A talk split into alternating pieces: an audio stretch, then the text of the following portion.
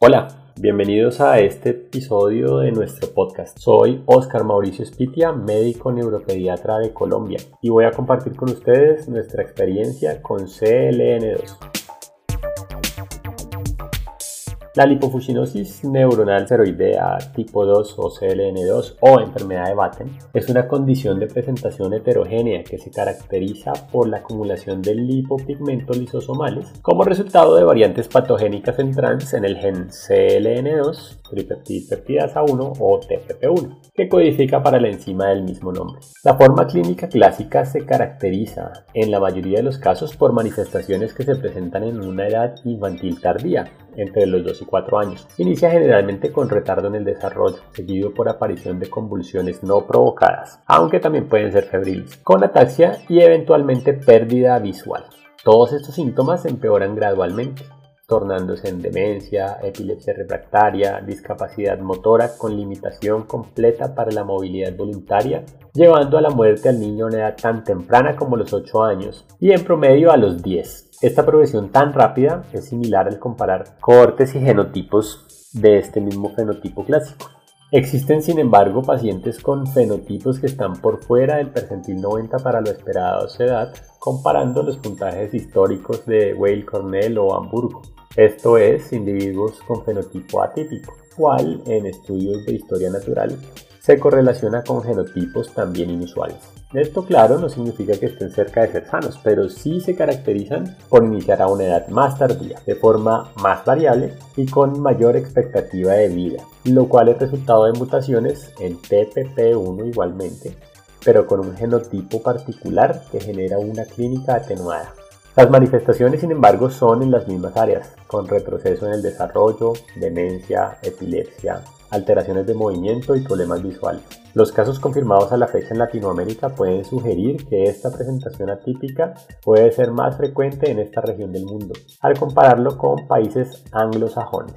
Para ilustrar estos fenotipos, nada mejor que los casos clínicos. El primer caso es un caso de fenotipo clásico, el de una niña de 4 años en la fecha de ingreso, en abril de 2017, sin antecedentes perinatales de importancia. Consultó a neuropediatría por padecer convulsiones mioclónicas y atónicas desde los 2 años. Desde los 3 años y medio sufría convulsiones focales. Además había iniciado dificultades para la marcha y retroceso en habilidades motoras, con deterioro progresivo hasta la pérdida de la capacidad de hacer trazos con lápiz y papel. Tenía una historia previa de retardo en el desarrollo del lenguaje y después del inicio de las convulsiones se notó un retroceso en el lenguaje. Estaba en tratamiento con ácido valproico y levetiracetam, aunque sin un adecuado control de las crisis. La historia de su neurodesarrollo. Logró sentarse a los 8 meses, bipedestación al año, marcha antes del año y medio. La madre afirma que no tuvo retraso respecto a su hermano. Estudios previos a los dos años, un electroencefalograma con alteración de ritmos de fondo, con encefalopatía, crisis focales de ambos hemisferios, con episodios independientes compatibles con miotonías y atonías, pero no se hizo fotoestimulación a baja frecuencia. La resonancia magnética cerebral mostró una atrofia cerebelosa. Consulta a nuestra institución a los 4 años, con microcefalia, 46 centímetros, ataxia y dismetría. Lograba marcha con aumento del polígono de sustentación menor a 6 metros y presentaba temblor de intención sin corea o distonías, además de atrofia retiniana, lenguaje menor a 40 palabras, una nueva resonancia mostró mayor atrofia cerebelosa y supratentorial, además de aumento leve de la señal periventricular parietoccipital bilateral.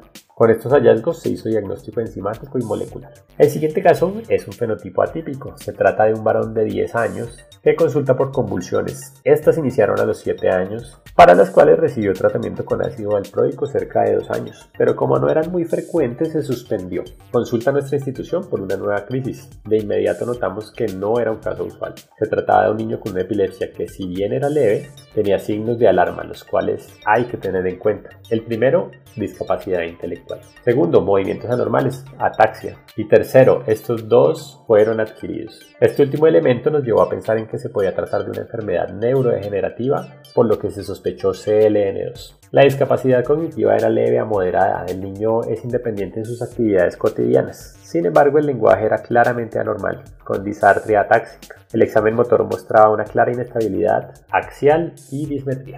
Se realizaron estudios, resonancia magnética con atrofia cerebelosa evidente y electroencefalograma con actividad epiléptica focal. El estudio enzimático y molecular fue compatible con CLN2. Adicionalmente, se estudió a su hermana menor de dos años, encontrándola asintomática, pero con actividad enzimática indetectable en las mismas dos mutaciones que su hermana. Se confirmó CLN2 en ambos, por lo cual se inició tratamiento. Estos tres niños han estado sin progresión de la enfermedad con el tratamiento. En conclusión, estos casos ilustran que el fenotipo clásico inicia muy temprano con una progresión rápida, una combinación de síntomas de retardo en desarrollo, convulsiones y movimientos anormales. El fenotipo atípico, en contraste, tiene un inicio más tardío y progresión más lenta, también con retardo en desarrollo, convulsiones, aunque menos que el clásico, y más movimientos anormales. En este caso las manifestaciones visuales no se han presentado aún. Por lo tanto, en primer lugar, en epilepsia tener retardo en desarrollo, ataxia o alteraciones visuales es inusual. Todo esto es inusual por separado y más aún si todo está junto. Segundo, no es lo mismo tener retardo en desarrollo desde siempre a que éste sea adquirido, gradual o sin ninguna explicación. Lo mismo pasa con la ataxia eh, y los otros movimientos anormales. Por esto es importante sospechar que algo no es usual ante la presencia de epilepsia con otros signos asociados, y más aún si son progresivos, aunque sean niños grandes, como en nuestro caso.